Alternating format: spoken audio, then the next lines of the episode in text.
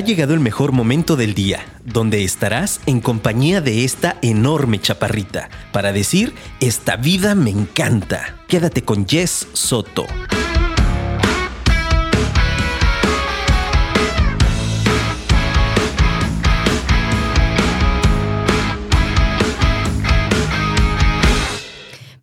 Bienvenidos mis queridos apasionados al episodio 108 de Esta vida me encanta.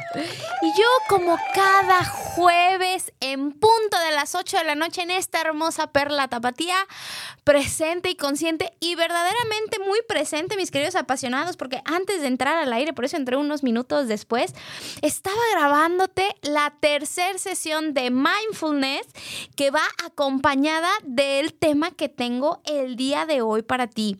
La verdad es que me siento muy emocionada de poderte compartir todo esto que he estado viviendo, experimentando, practicando, investigando y llenándome de tarea, porque la verdad ha sido complejo entre, entre el trabajo y las demás actividades, como el, prestarle toda la atención a, al mundo de lecturas que nos dejan y de proyectos y demás, pero la verdad es que me siento muy entusiasmada porque además de ver un montón de beneficios en mi persona, me encanta poder eh, tener estos, esta información para transmitírtela y para que si algo de esto te puede servir para mejorar tu experiencia de vida, pues que lo, que lo lleves a cabo, ¿no? De, eso se trata, de ayudarnos entre todos juntos y, por eso es que me siento muy feliz.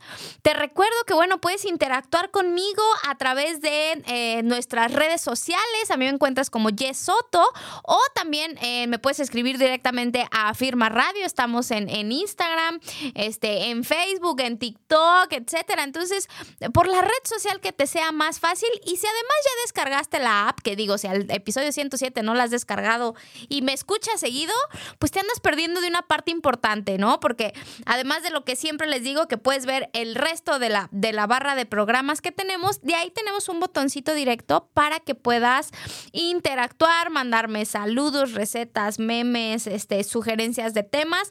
Ya sabes que aquí todo es bienvenido. La verdad me siento muy contenta porque con estas sesiones mindfulness que, que he compartido, que si no has escuchado las dos anteriores, te recomiendo que al terminar este episodio vayas y te regales ese espacio para ti con una, con una que escuches y en otro momento de, mayor calma te propongas a escuchar la segunda. Recuerda que eh, esas las vamos a estar subiendo los últimos días de, cada mes. Es un regalo que te hago con todo el amor del mundo y que de verdad eh, es, es, así para mí. Es un regalo porque es un, es un momento de, muchísimo amor. Entonces, espero que la estés disfrutando. Me encantan las personas que me han escrito, que ya la han estado utilizando, que les ha gustado y, y se vale las, las sugerencias y las retroalimentaciones. Estamos juntos en este proceso de aprendizaje.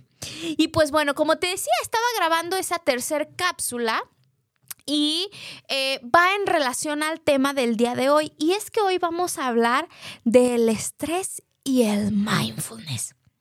A ver, mi querido apasionado, ¿te ha pasado que estás tan abrumado por alguna o algunas situaciones en tu vida que te drenan toda tu energía y te obstruyen para tomar incluso las decisiones más básicas? ¿O que el estar tan abrumado te puede generar malestar físico y a lo mejor ya sabes que, híjoles, en cada cierre de mes me duele la cabeza.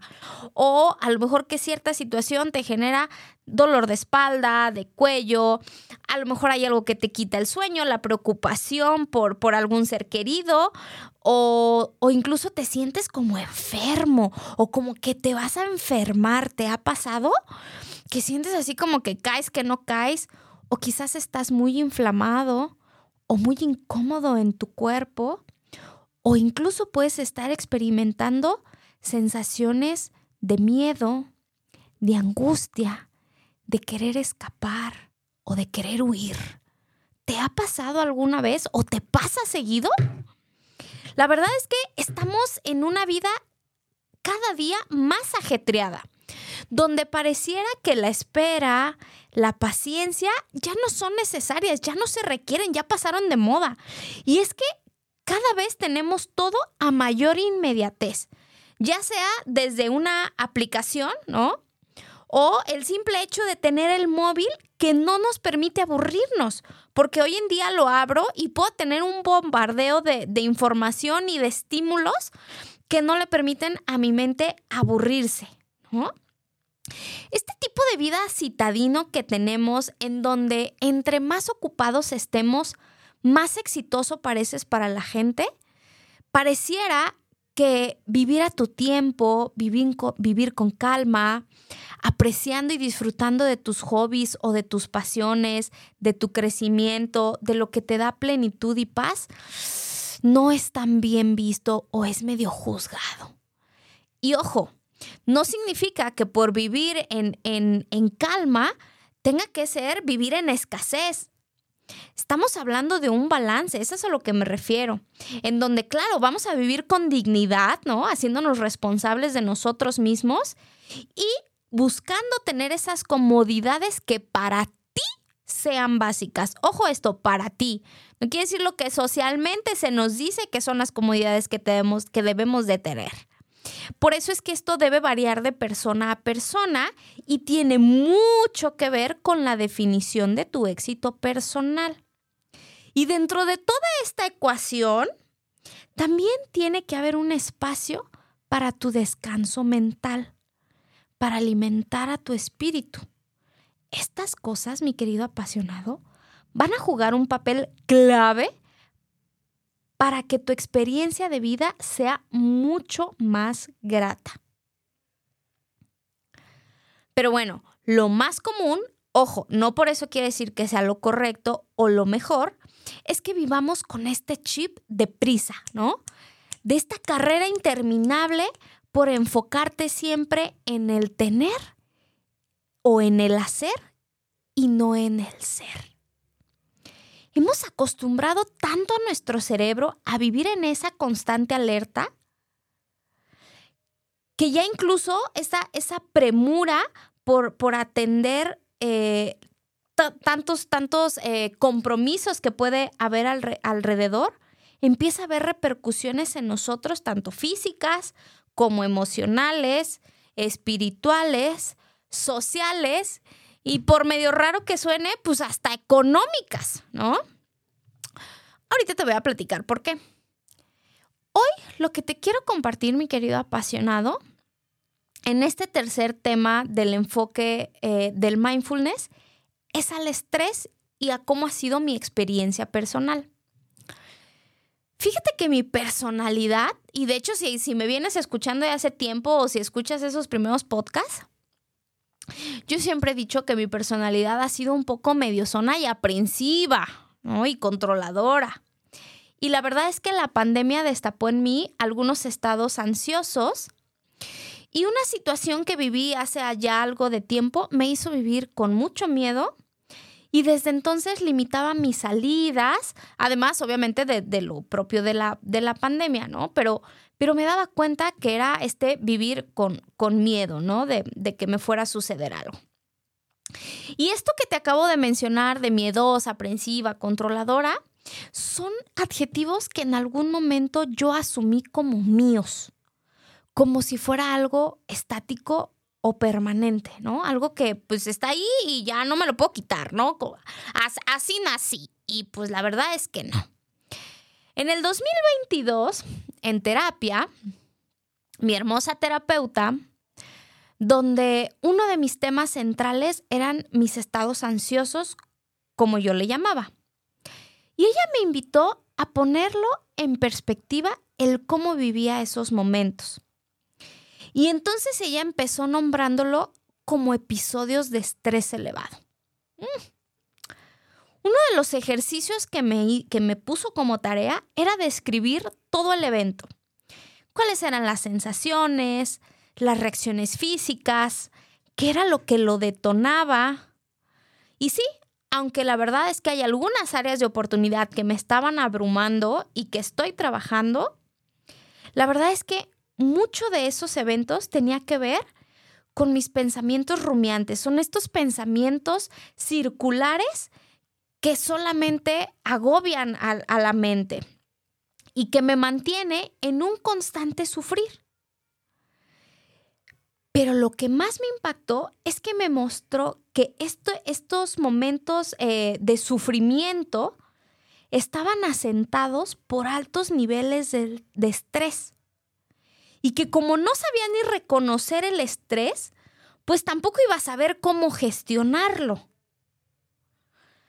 Mira, cuando en un inicio ella lo redujo a, estrés elevado, entre comillas, te voy a ser bien honesta, no me gustó. me, sentí como, como chiquiteada, ¿no? Pero bueno, la verdad es que me di la oportunidad y empecé a, a trabajar en aprender primero a detectar esas banderas rojas de estrés, ¿no? ¿Y, por qué digo que no me gustó? Porque cuando las personas sufrimos y alguien nos dice que tu sufrimiento puede no ser un sufrimiento real, es algo que no nos gusta escuchar, ¿no? Pero bueno, me empecé a enfocar en detectar cómo me sentía y cómo se va alertando mi cuerpo para poder empezar a hacer intentos de gestionar este estrés. Y te digo intentos porque yo te estoy hablando del 2022. Es algo que no sucede con inmediatez o a la primera. La verdad es que para mí el reconocerme desde la vulnerabilidad, desde la, debilidad y desde mis partes no muy agradables, la verdad es que ha sido una tarea ah, compleja, compleja, pero muy necesaria. A la par, eh, fue cuando empecé a formalizar mi práctica de mindfulness con el diplomado del que ya te he estado hablando, ¿no? Eso fue alrededor de finales de año. Y entonces, gracias a eso, a eso que revisaba en el diplomado, pude palpar muy claramente a lo que se refería mi terapeuta. Ella me decía que existen diferentes orígenes para la ansiedad. Hay algunos casos que van a requerir acompañamiento psiquiátrico, terapéutico y es completamente válido, necesario y muy amoroso contigo mismo. Pero no todos lo requieren. Y muchas veces, mediante la exploración de la conducta, podemos detectar esos factores que nos conducen a estados de ansiedad. Mm. La verdad, me sorprendió mucho lo normalizado que tenía en mi vida hábitos, acciones y ciertas situaciones que solo fomentan el hacerme vivir en un, en un estado constante de supervivencia. Estaba tan estimulada que mis niveles de cortisol se mantenían en un nivel de estrés muy constante. Y cuando te hablo de estos hábitos, mi querido apasionado, aquí algunos te van a resonar, como por ejemplo el, el despertarte de sopetón, el que lo primero que vean tus ojos sea el teléfono celular, ¿no? El que de manera inmediata, por ejemplo, el, tema de mi trabajo se presta mucho a que pudiera empezar desde la cama a trabajar a los dos minutos de estar despierta, ¿no? Y son estos hábitos tan sutiles que van generando estrés. O, por ejemplo, estar siempre contra reloj porque esos son hábitos. No quiere decir que no tengas muchas ocupaciones, pero seguramente vas a identificar algunas o te vas a identificar a ti mismo personas que verdaderamente todo el tiempo tienen prisa. Todo el tiempo tienen prisa, ¿no? Y entonces eso es lo que hace que nos mantenga como ajetreados, ¿no? Como córrele, córrele, córrele, córrele, que van comiendo y que todo el tiempo casi, casi ni masticas, ¿no? Entonces vas tragando, ¿no? Porque no tienes tiempo.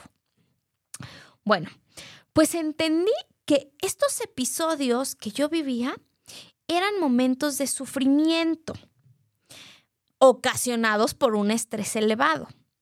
Pero lo que más me encantó es que entendí que el origen del sufrimiento es el deseo y el apego. Si me lo preguntas a mí en palabras de Yes, pues es el control, ¿no? Es el querer que sucedan las cosas que tú quieres que sucedan que la gente haga lo que tú quieres que haga y que esté tan cerca de ti como tú lo requieres, ¿no? Bueno, pues esto fue algo que me impactó mucho, pero la verdad es que me permitió elevar mi nivel de conciencia para poder mejorar mi experiencia de vida. Y es por eso que regresando un poquito al mindfulness, hoy te quiero compartir cómo he venido aprendiendo a implementar esta presencia plena para la gestión del estrés. La palabra estrés o el estrés en general no es algo nuevo. Incluso es algo que vivimos desde el proceso de nacer con el paso del canal del parto. Y es gracias a este estrés que hemos sobrevivido, ya que el estrés nos obliga a adaptarnos a un mundo en constante transformación. La palabra estrés se utilizó por primera vez en 1926, pero fue empleada únicamente para fines de ingeniería para designar los efectos de una fuerza al actuar en contra de una resistencia. Según la OMS, es el conjunto de reacciones fisiológicas que preparan el organismo para la acción. Es un sistema biólogo de alerta y necesario para la supervivencia. También podemos entender al estrés como, el conjunto de alteraciones que se producen como respuesta física ante determinados estímulos repetidos. El estrés produce cambios químicos que elevan la presión arterial, la frecuencia cardíaca y la concentración de azúcar en la sangre. ¿Tienes una idea de hacia dónde voy con esto? Bueno, además, las respuestas emocionales que nos da como frustración, ansiedad o enojo entorpecen mi actuar en el día a día. Ahora, dado que el estrés es una respuesta natural de supervivencia, no lo podemos eliminar. Pero sí podemos dedicar un espacio para entrenarte en estar consciente de tu nivel y, de la dirección del estrés. Aprender estas técnicas te van a dar muchos beneficios en prácticamente todas las áreas de tu vida. Por eso es que incluso te mencionaba cuestiones financieras.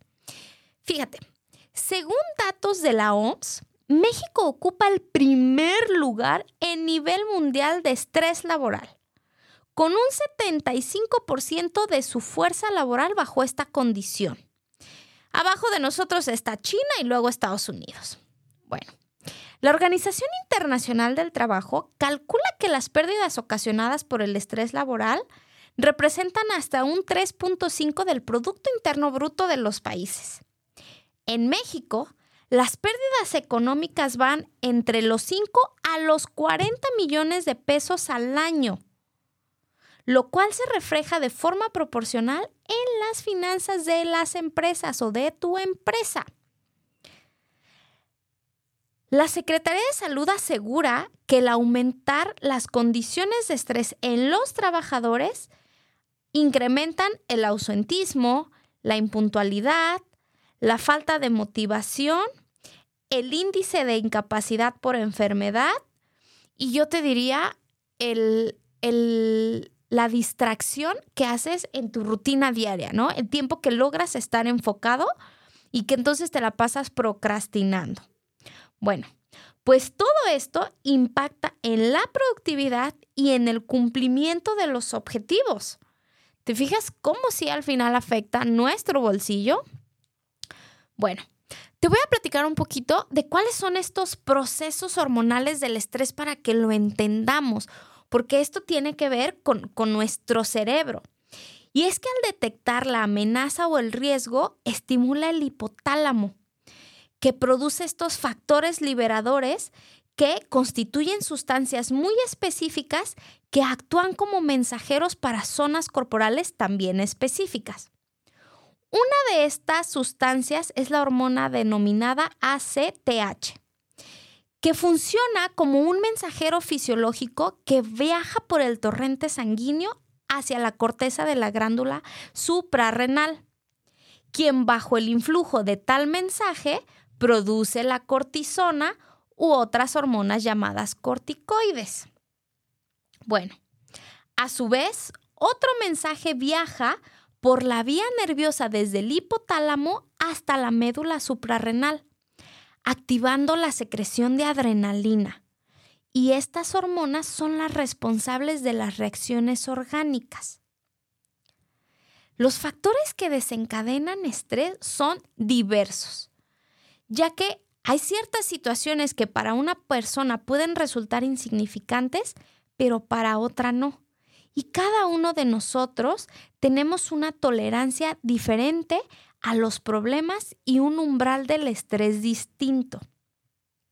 Ya hay muchísimos estudios de cuáles son esos diferentes desencadenantes y los resultados que tienen más o menos se dividen en 10 categorías generales. Recuerda que esto va de persona a persona, pero de manera general, la primera es situaciones que fuerzan a procesar información rápidamente. Yo te diría que a mí en lo personal, este es uno de los que más me genera, eh, me puede generar mayores niveles de estrés. Dos, estímulos ambientales dañinos. ¡Ay!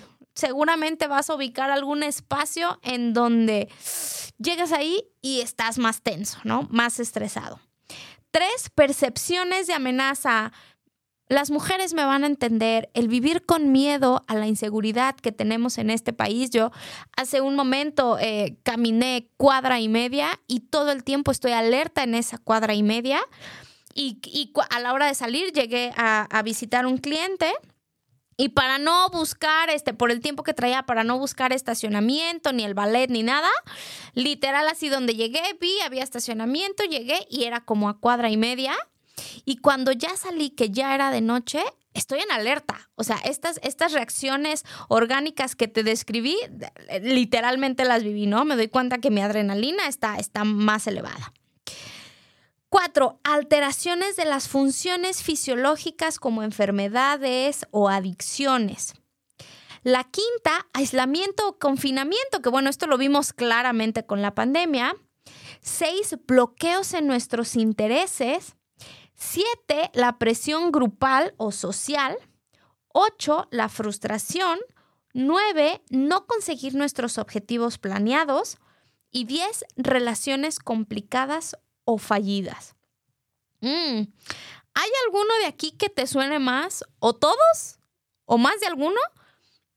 Para mí, la verdad es que es más de uno el que, el, con el que constantemente he venido trabajando, pero definitivamente me hace como mucho check.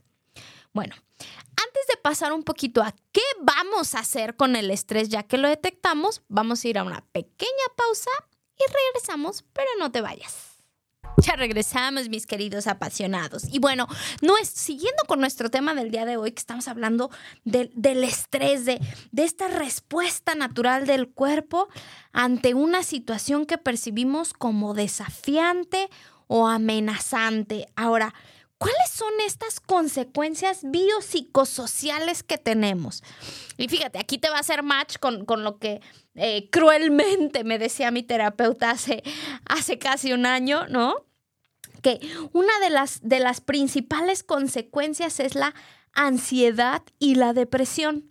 ¿Cómo se siente eso? Bueno, pues el sentirte ansioso, inquieto, preocupado, triste, sin esperanza, ¿no? Creo que eh, si has pasado por estos momentos, eh, me encantaría invitarte a que hicieras este mismo ejercicio. Digo, ya te voy a ahorrar la sesión de con, con mi terapeuta, ¿no? En donde pudieras como ponerte a, a revisar cuando llegas a estos momentos de, de ansiedad. Yo, yo sentía estas, estos momentos como de, de querer huir, tenía, sentía como mucho miedo y, y yo le decía a, a, mis amigos, a quien le platico, a mi terapeuta sobre esta situación, es como si el cerebro me dijera, prepárate, estás en peligro, pero pero ¿para qué? ¿Qué va a pasar? No sé, pero prepárate. Está, está lista. ¿Pero qué sucede? No sé, prepárate. Entonces es muy angustiante. Digo, ahorita me puedo reír, ¿no? Pero en, en los momentos en los que lo viví, la verdad es que no era nada gracioso. Bueno, otra consecuencia que puede haber definitivamente son los problemas del sueño.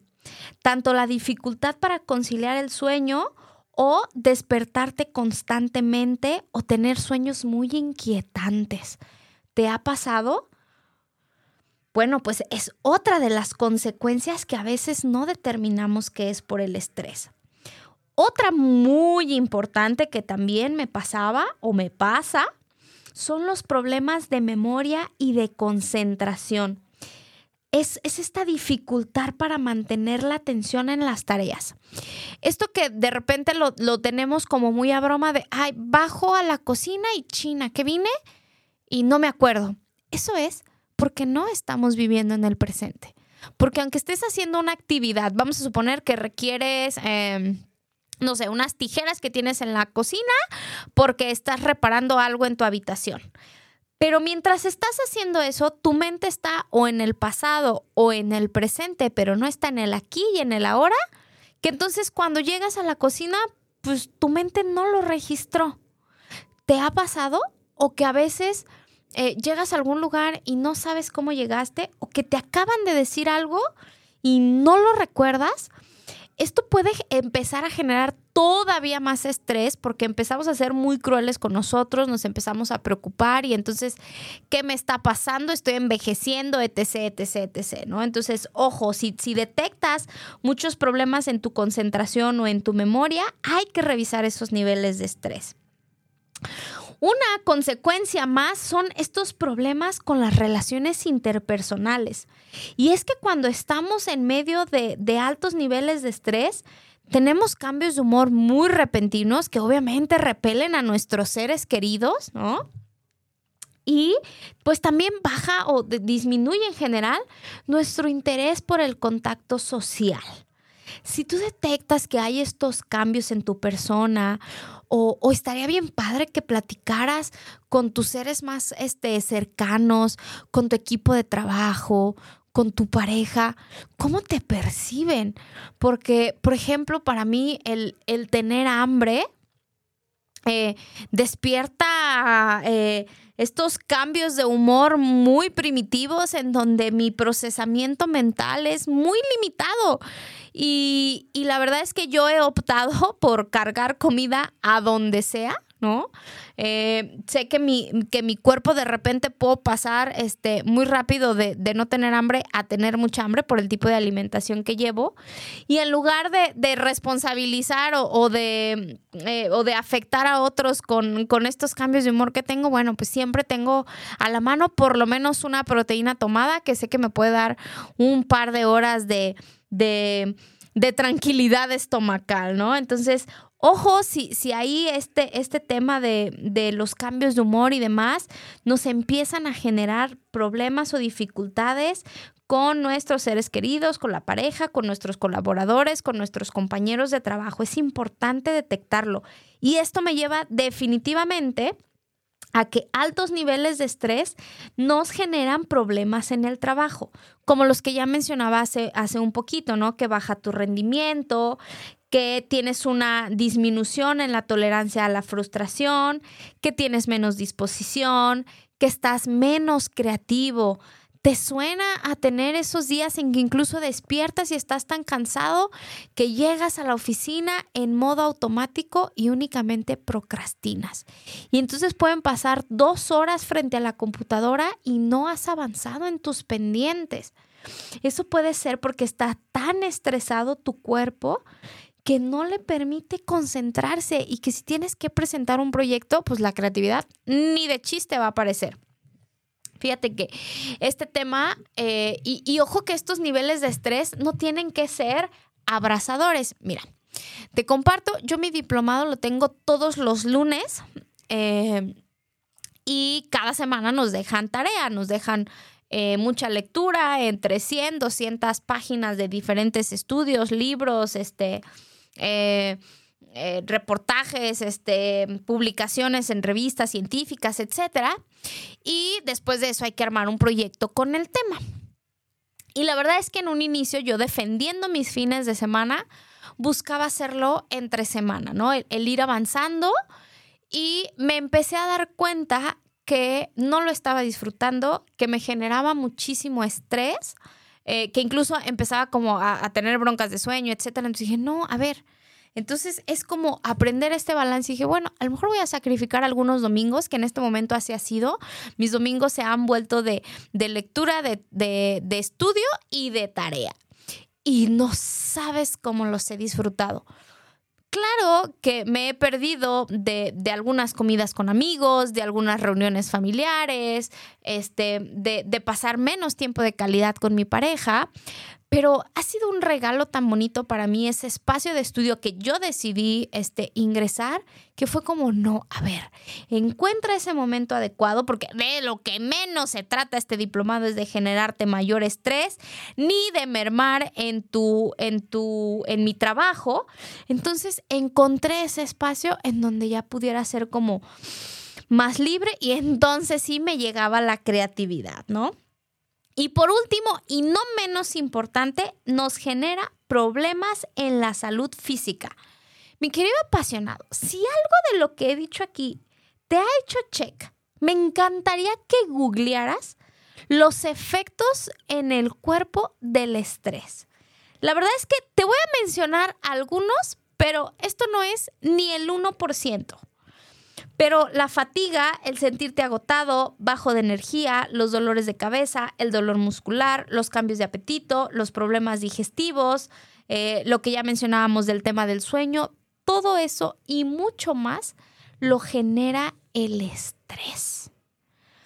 Muchas de las enfermedades, mis queridos apasionados, y es que no me atrevo a decir que todas, porque no me gusta ser este radical, pero un gran, gran porcentaje de los malestares físicos que tenemos tienen una connotación emocional que viene de altos niveles de estrés.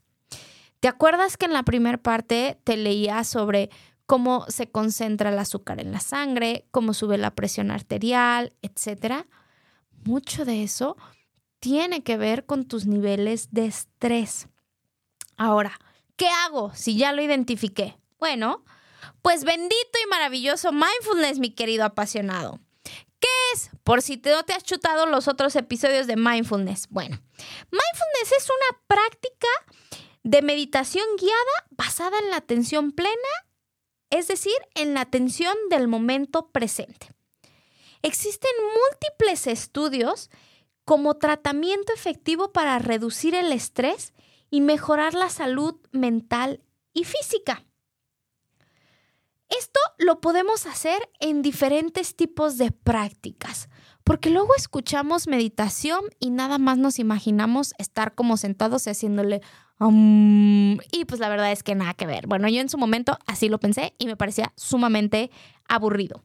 Hoy que entiendo que existen varios tipos de, prácticas que pueden mejorar mi, mi presencia plena, me he enamorado casi de todos. Y te voy a platicar algunos. El primero definitivamente es la meditación. Esta la puedes hacer sentado, de pie, acostado y la única intención debe de ser enfocarte en el momento presente, sin juzgar lo que sucede. La mejor manera de meditar es simplemente estar. Puedes concentrarte en tu respiración y nada más algo que a mí me ha servido mucho y que te paso como tip para alcanzar breves momentos de, este enfoque. Y digo breves porque la verdad no es un trabajo sencillo, es mucho más fácil una meditación guiada, pero una meditación eh, verdadera en donde no hay... No hay, un, no hay un objetivo, no hay una guía, ¿no? No hay una línea que seguir, sino simplemente estar. Algo que a mí me ha servido mucho es que cuando eh, llegan pensamientos, me imagino a mí con un eh, rodillo como de pintar y que voy recubriendo todo de color blanco. Y cuando estoy en el absoluto blanco, vuelvo a inhalar, vuelvo a exhalar, me concentro en esa luminosidad, en ese blanco resplandeciente, en mi respiración y me vuelve a enfocar. Si te sirve, aplícalo. Esa es la primera, la meditación. Y esta va junto con pegado con la respiración profunda. Concentrarte en tu respiración y en el control de la misma, mi querido apasionado. Escucha bien lo que te voy a decir. Es uno de los más grandes regalos que te puedes hacer a ti mismo. De hecho, el tema de la respiración puede ser un tema completo para un capítulo y quizás en algún momento se lo dedique. Y es que de repente, por ejemplo, cuando eh, yo no estaba tan inmersa en estos temas, pero eh, entraba a una clase de yoga, este, o iba a algún evento en donde había meditación, etcétera, y era la respiración, ¿no? Yo decía, ¿y por qué la respiración? Bueno, hoy en día y a través del conocimiento científico de lo que implica concentrarnos en nuestra respiración, es que logro entender la, la importancia que tiene, pero sobre todo logro beneficiarme del poder concentrarme en mi respiración. Y es que, ojo, no siempre, por eso te lo puse como aparte, porque no necesariamente nos tiene que llevar a un proceso de una meditación prolongada. Puede ser como el hecho de que te subes a tu coche, estás a punto de comenzar el día, ya visualizaste en Google Maps que el tráfico está gigante, digo, porque es la mejor aplicación para el tráfico, ¿verdad? Si usas otro, qué chafa, la verdad, la verdad. Pero si usas Google Maps, que espero que sí, y ya revisaste el tráfico y ves que López Martirios está como siempre atascada, o que Vallarta está atascada, o que Reforma si estás en Ciudad de México, o en cualquier avenida, etcétera. Y entonces ya te empiezas a estresar, ¿no? Bueno, súbete a tu coche, inhala, exhala. Y cuando sientas que esa sensación como de prisa, de, de, ajetreo te invadió, pero ya la liberaste, entonces arrancas. Eso puede tomarte 30 segundos, un minuto, minuto y medio, dos minutos, incluso lo puedes estar haciendo ya en medio del atasque. Si te empieza como a generar mucha incomodidad o lo que sea, respira, regresa a tu respiración, concéntrate un par de minutos y continúa. Si estás a punto de entrar a una junta importante, si vas a entrar a una entrevista, si vas a entrar en vivo a un programa de radio, es algo que a mí me gusta hacer. Cuando estoy a punto de entrenar, la respiración es muy importante durante el entrenamiento de pesas, súper importante. Y aunque sí lo ejecuto, para mí es mucho más importante las respiraciones que hago previas a los ejercicios que más demanda física me hacen porque lo que logro hacer con esas respiraciones profundas es centrarme en el aquí y en el ahora para no equivocarme y no lesionarme, para poner toda mi atención en mi cuerpo y sacar ese mayor potencial de fuerza, el no hacerlo en automático. ¿Te ha pasado que veas en el gimnasio a personas como, como entrenando en automático? O sea, de repente, por ejemplo, yo los veo en una bicicleta de esas que traen respaldo y con el celular, ¿no? Entonces, ¿en dónde está su mente? Su mente no está en la actividad física, su mente está, a lo mejor está en la red social, a lo mejor están atendiendo una junta, a lo mejor están escribiéndole a un hijo, qué sé yo, pero su respiración no está concentrada en atender a su cuerpo a través de la actividad física. Entonces, la respiración profunda no solo tiene que ser cuando vayas a meditar. Si vas a tener una plática profunda con tu pareja o si quieres, estás ahí como que sientes que puedes empezar a discutir o si tu hijo, tu hija ya hizo algo que te, que te empezó como a irritar, eh, si tu jefe ya te hizo un comentario que te... Que te ah, que te punza, qué sé yo, la respiración, mi querido apasionado, tiene que ser tu mejor aliado, ¿va? Una tercera eh, práctica, que de hecho esta va a ser nuestra tercera sesión de mindfulness, es el body scan. Esto es un escaneo de todo tu cuerpo, ir prestando atención a cada parte, a cada sensación, incluso al dolor y concentrarte en ir relajando.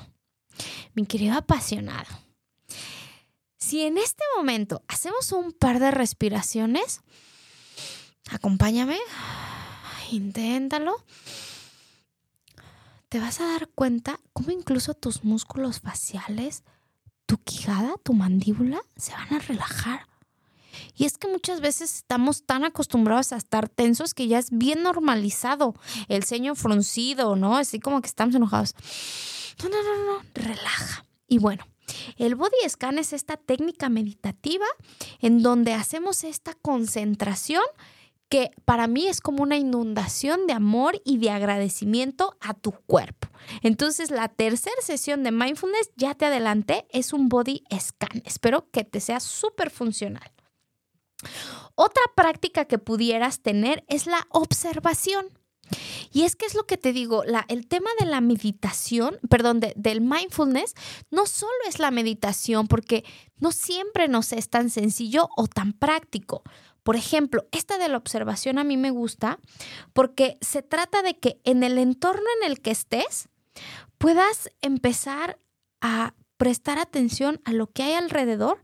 Por ejemplo, me parece que fue en la primera sesión en donde al iniciar te pido que observes tu entorno, ¿no? Que te des cuenta que estás en un lugar seguro, que observes en la ventana, etc. Y todo eso nos va calmando.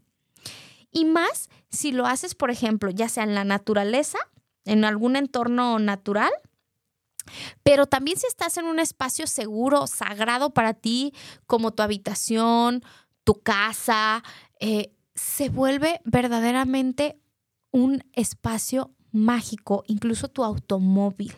De repente llenamos estos espacios que amamos de estas energías tan, tan aceleradas que traemos que vale la pena sentarte, observar. Por ejemplo, yo he estado en, en una constante acondicionamiento de mi casa. Y en algún momento, cuando eh, no había muchos muebles o no había muebles y demás, me sentaba. Digo, yo no sabía que era una práctica meditativa, ¿no?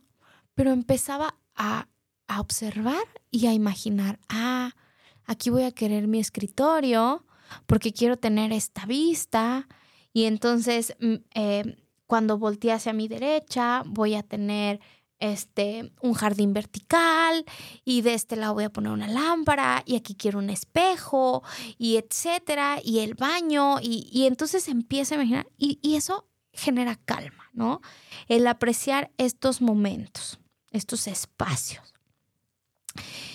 Otro tipo de práctica muy importante y del que te he venido hablando mucho sin saber yo que era mindfulness es la nutrición y el ejercicio físico.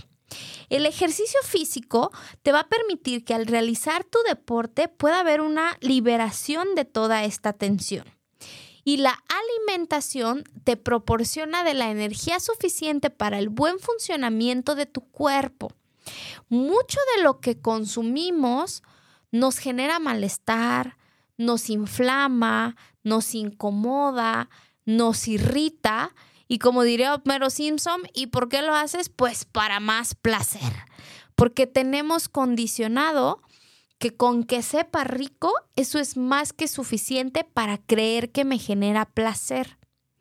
Si empiezas a cambiar esta visión del alimento, de que te genere placer, pero no solo en el bocado, sino en el tipo de energía que te proporciona y en cómo te hace sentir después de consumir el alimento, te vas a sentir mucho mejor en general en tu día a día y vas a poder estar en una mayor presencia plena. Va a ser mucho más gratificante. De repente, por ejemplo, cuando comemos cosas muy pesadas o muy irritantes y todavía tenemos que trabajar y vamos con toda esa incomodidad, con toda esa inflamación, con el mal del puerco renegando de que me quiero dormir y quiero descansar y demás, y eso no nos hace tener una experiencia grata de vida. La alimentación y el ejercicio físico son bases fundamentales para que tu experiencia en esta vida sea agradable. Fíjate cómo aquí el tinte no tiene nada que ver con cuestiones estéticas, tiene que ver con cómo te sientes tú por dentro. El ejercicio es una de las maneras más hermosas de drogarte, por así llamarlo. La verdad es que a mí sí me encanta decirlo, porque genera una, una cantidad de, de, hormonas que te hacen sentir feliz, ¿no? Que, que te hacen sentir lleno de energía, lleno de vida y además apreciar muchísimo tu cuerpo. Entonces, puede ser una excelente manera de iniciar. ¿Te fijas cómo ¿No nos tenemos que ir a la meditación? ¿Cómo no tengo que pensar en estos momentos de aburrición si en este momento lo sigues viendo de esa manera? No. Empieza por hacer consciente el que quieres nutrir y hacer sentir mejor a tu cuerpo, en el que quieres activarlo. Ahora, ¿qué va a pasar si pongo en práctica uno o todos de estos elementos? Porque los podemos hacer todos, ¿no? Bueno, vas a ver una reducción en tu ansiedad. Sí, fui la mujer más feliz cuando eso empezó a suceder. Ya no me va a alcanzar el tiempo para contarte una, anécdota. Bueno, vamos a ver si al final me alcanza, porque ya, ya nos quedan pocos minutos. Pero la verdad es que este tema de la reducción de ansiedad, híjoles, para mí ha sido el regalo más hermoso. También vas a ver un aumento en tu resiliencia y es que tu capacidad de concentración para resolver las dificultades que tomamos, que tenemos día a día, vas a ser mucho más ágil. Y es que esta resiliencia se ve alimentada de la facilidad con la que tomas decisiones. Y es que todo el tiempo tomamos decisiones, desde el si te paras en cuanto suena la alarma o te quedas un ratito más, o eh, si te vas a poner la blusa blanca o la blusa negra, en eh, si vas a tomar eh, tal vía o otra avenida, en que si vas a pedir una ensalada o un filete, etcétera. Todas son decisiones. Entonces, si todo este proceso de mejoramiento para tu persona, de vivir en el aquí y en el ahora, lo empiezas a vivir, te darás cuenta que cuando se presenten situaciones eh, de verdadero reto, vas a tener mayor resiliencia. No quiere decir ni que no vas a tener broncas, ni que no la vas a pasar mal, ¿no? Sino que vas a tener eh, mejores herramientas para solucionar y mayor impacto en que te pueda afectar con estados de ansiedad o de tristeza en tu persona. ¿Qué más vas a ver eh, de beneficio? Vas a reducir mucho tus dolores físicos. Vas a crear, por ejemplo, con el body scan, uno empieza a tener una mejor relación con su cuerpo, con la actividad física, con la nutrición, y entonces tus dolores físicos empiezan a disminuir. Y si te duele menos, estás más de buenas. Y si estás más de buenas, tienes ganas de socializar y eso te alimenta. Y entonces es como un círculo virtuoso. Por supuesto, otro de los beneficios es que va a mejorar tu calidad de sueño. Si estos elementos no te han servido, puedes investigar un poquito sobre la higiene del sueño, crear rutinas de sueño que te puedan ayudar a mejorar tu descanso. Y por último, y no menos importante, va a aumentar tu claridad mental, mi querido apasionado. Eso significa que vas a ser más inteligente. Todas estas opciones que te di, si te fijas, están vinculadas a mantenernos en actividad, porque el sederantismo es causa directa de la enfermedad. Fíjate bien, lo que sucede cuando nosotros em, empezamos a vivir en mayor presencia plena, sucede un proceso maravilloso que es la neurogénesis. Es esta creación de nuevas neuronas del hipocampo.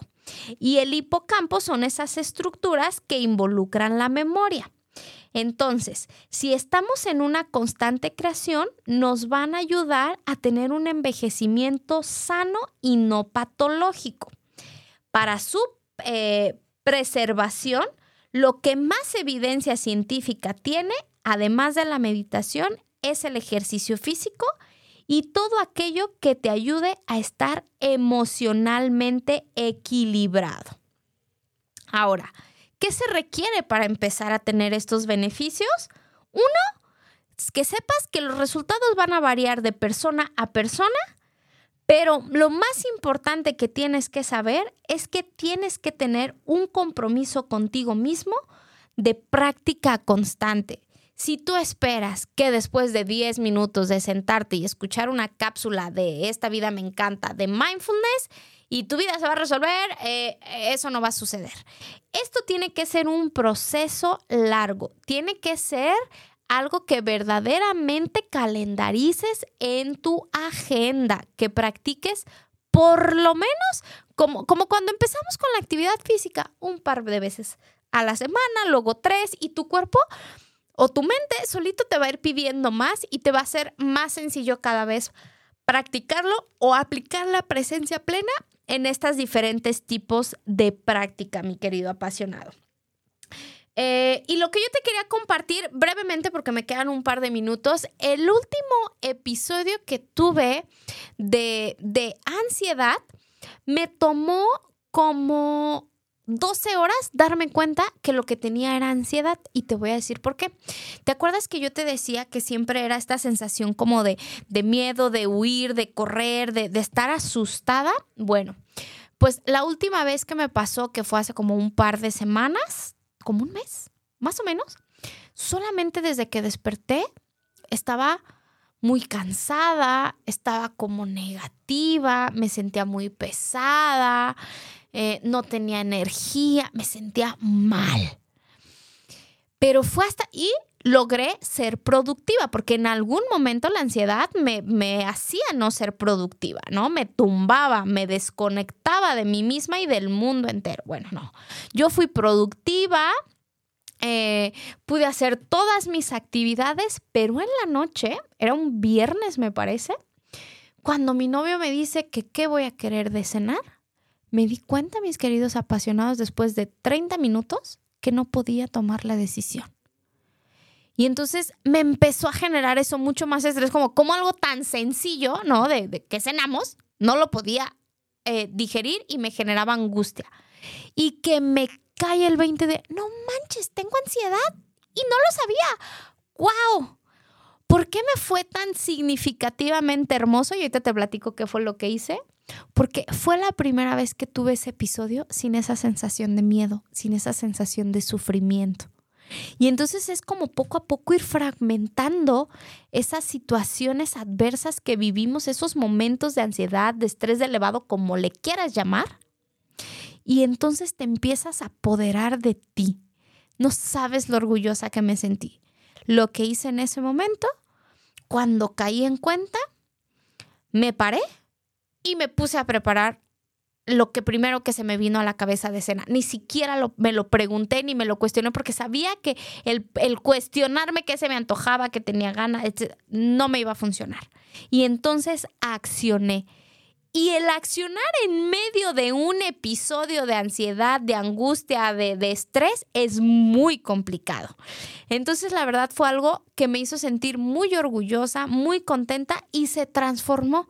Porque entonces dije, wow, voy avanzando. ¿A qué voy con esto, mi querido apasionado? Esto, esto de, de, mejorar tu experiencia de vida no es algo inmediato, es algo que te va a llevar un proceso y que no va a ser de la noche a de la mañana y de cero a cien. de, no de tener mucho a no tener, no. Va a ser de tenerlo como lo vives, a poco a poco ir observando cuando se va presentando, detectándolo y teniendo herramientas para poder actuar de manera diferente para que tu mente sea tu amiga y no tu rival, mi querido apasionado.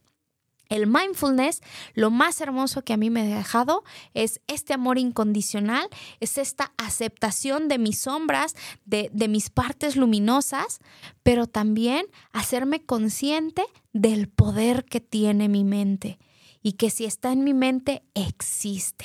Así es que mi querido apasionado, Espero que el tema del día de hoy te haya gustado. Espera ese tercer este, episodio de Mindfulness y yo te escucho el próximo jueves en punto de las 8 de la noche. Gracias.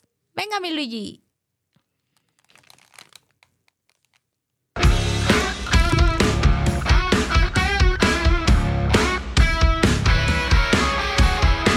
Sin duda este fue un súper episodio. Recuerda que tienes una cita con Jess Soto el próximo jueves en punto de las 8 de la noche.